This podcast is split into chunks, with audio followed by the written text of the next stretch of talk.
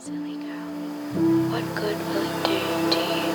Will it do you to spill those sky blue tears? You meant neither everything to him or absolutely nothing at all. What's given is not gone.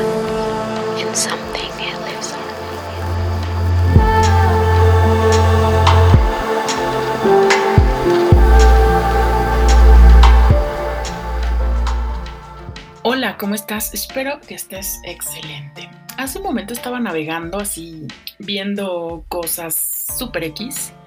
Y en eso me encuentro con una cosa que realmente no sé cómo llegué a ello. Lo encontré en una página que se llama Galenus Revista. Dice que es una revista para los médicos de Puerto Rico. Entonces entré porque el título me pareció fascinante e interesante. Nunca lo había escuchado. Se llama El síndrome de la amargura. Aquí está escrito por el doctor J.R. Román. Igual lo voy a dejar en la cajita por si quieres verificarlo y validarlo. Y pues prácticamente te dice que si tú o muchos de nosotros hemos compartido momentos, tiempo con personas a las que consideramos amargadas. Entonces aquí manifiestan que es una forma de depresión donde obviamente esta persona se enfoca totalmente en todo, todo lo negativo del mundo exterior. Y dice que ha sido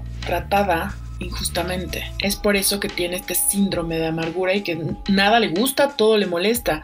Pero piensa una cosa, imagínate, siempre es como por fuera, cuando posiblemente todo eso, toda esa amargura es, es interna.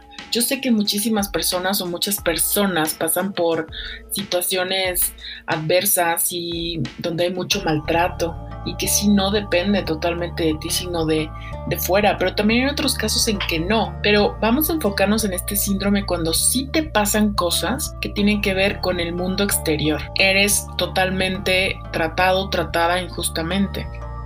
Aquí dice, según el diccionario, la palabra amargura significa aflicción, sin sabor, disgusto, pesadumbre, melancolía. Muchas veces la amargura es el resultado de un resentimiento. Se vive una ofensa. Ah, no, las emociones son fascinantes.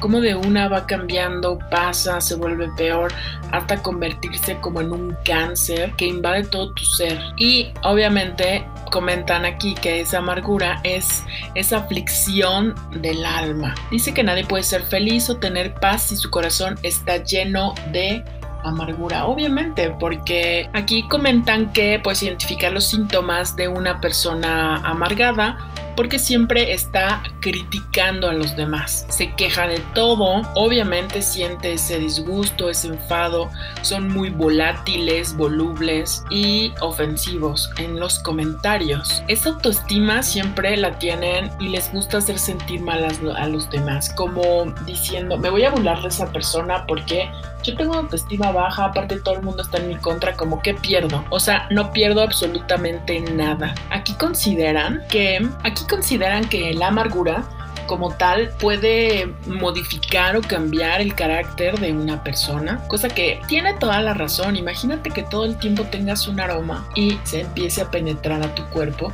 tú vas a ser parte ya de ese aroma. Obviamente vas a tener que cambiar. Imagínate que hueles a una comida favorita de perros. Obviamente nunca vas a poder pasar donde hay perros. Vas a tener que camuflar ese aroma para que puedas pasar. Aquí es igual, esta amargura te invade, te refleja en que eres una persona negativa, dura, eh, tienes muchísimo rencor, odio. Es complicado, o sea, realmente me, me sorprendió muchísimo esto que sea como un síndrome de la amargura, pero sí le veo totalmente la lógica porque estas personas tienden a ser así. Todo el tiempo están criticando a alguien más porque consideran que les hacen daño, que hablan de ellos. Imagínate estar así al lado de una persona con estas características tan dañinas. Es como cuando hablamos de las energías que alguien te las roba porque estas personas todo el tiempo están así, sienten su corazón ofendido y mmm, obviamente no puedes transformar todo esa como toda esa amargura algo bueno. Primero tienes que quitar todos esos conflictos emocionales que tienes, cambiando acciones, transformándolo de eso infeliz, del, duro, que tienes un caparazón, algo positivo. Tendrías que ir por todo ese proceso porque hay mucho resentimiento y pues más. Muchas veces estas personas lo que hacen es causar daño porque sienten que se lo merecen las otras personas porque el mundo exterior ha sido súper injusto con ellos o con ellas y dicen, ¿por qué no? Es como una clase de venganza, es como si de tu cuerpo emanara un moco así súper pegajoso y lo quieres dejar en todos lados como si fuera tu marca, porque hay muchísimo, muchas heridas. Aquí comenta en el artículo que las recomendaciones que dan para manejar esa amargura es punto uno e importante yo creo que en todas las terapias o en todo lo que te toque, tienes que determinar la causa principal que te causó esa amargura. Puede ser de niño, pudo haber sido en tu adolescencia, ya de adulto o en tiempos como muy cercanos y fue muy rápido que te absorbió totalmente. Si crees en Dios, dicen que tienes que entregarte a, Dios para que encuentres paz. Si no, tú puedes ser tu propio Dios que analizando qué es lo que pasó. Siempre he dicho que a veces la perspectiva que nosotros tenemos puede ser que no sea tan dura pero como no tenemos dónde apoyarnos, que alguien nos escuche, no sabemos medir esa dimensión, no nos percatamos de que posiblemente sea algo que puede salir fácil.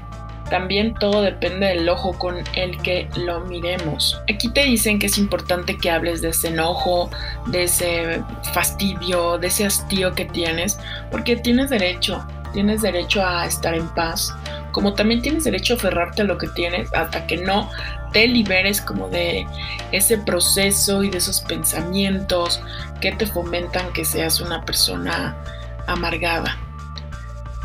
Es muy fácil llegar y decirte, ¿sabes qué? Modifica tus pensamientos, modifícalos, solamente modifícalos. Si no tienes una fuente de alimentación, que te esté ayudando constantemente, no lo vas a lograr. Pero lo más importante es si no encuentras de dónde viene ese problema, el odio, la ira, todo eso, el resentimiento, nada te va a ayudar. Tú puedes decir, ay, tuve hoy un excelente día, un bellísimo día, pero nada lo va a cambiar. En la tarde, en la noche puede detonar y otra vez empezar a criticar a alguien, creer que hablan de ti y todo. Eh, aquí comentan en esta página que con este artículo lo que quieren es crear esa conciencia que tenemos que sanarnos, educarnos, motivarte, tener influencias positivas y sobre todo que vayas perdonando y buscando la oportunidad de que seas más empático, más tranquilo, de esos momentos difíciles de tu vida. Mucha gente manifiesta que las adversidades pueden traerte una gran bendición o dentro de todo esto puede haber una bendición. Realmente me sorprendió, me sorprendió encontrarme este apartado del síndrome de la amargura. No lo hubiera imaginado, creo que ni siquiera lo había pensado pero tiene muchísima lógica. Y esto me lleva a que hace un momento estaba meditando, estaba pensando sobre, yo soy una persona muy tranquila. Mi estatus natural es tranquila, siempre he sido relajada, pero con el tiempo te vas haciendo un poco más,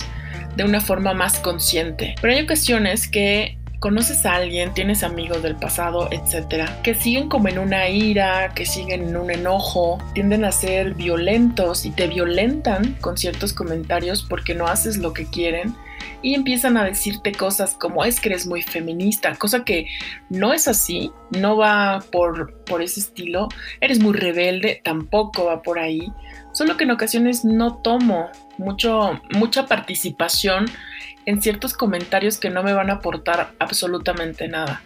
Entonces estas personas se vuelven violentas en sus comentarios, en su tono de voz, en su actitud y les molesta que tú no participes en eso. Tú estás en tu modo zen, en la paz total y esas personas están con cara de mandril así súper enojado que dan terror los mandriles con su aspecto y así se colocan, así se ponen. Y dices, ¿por qué?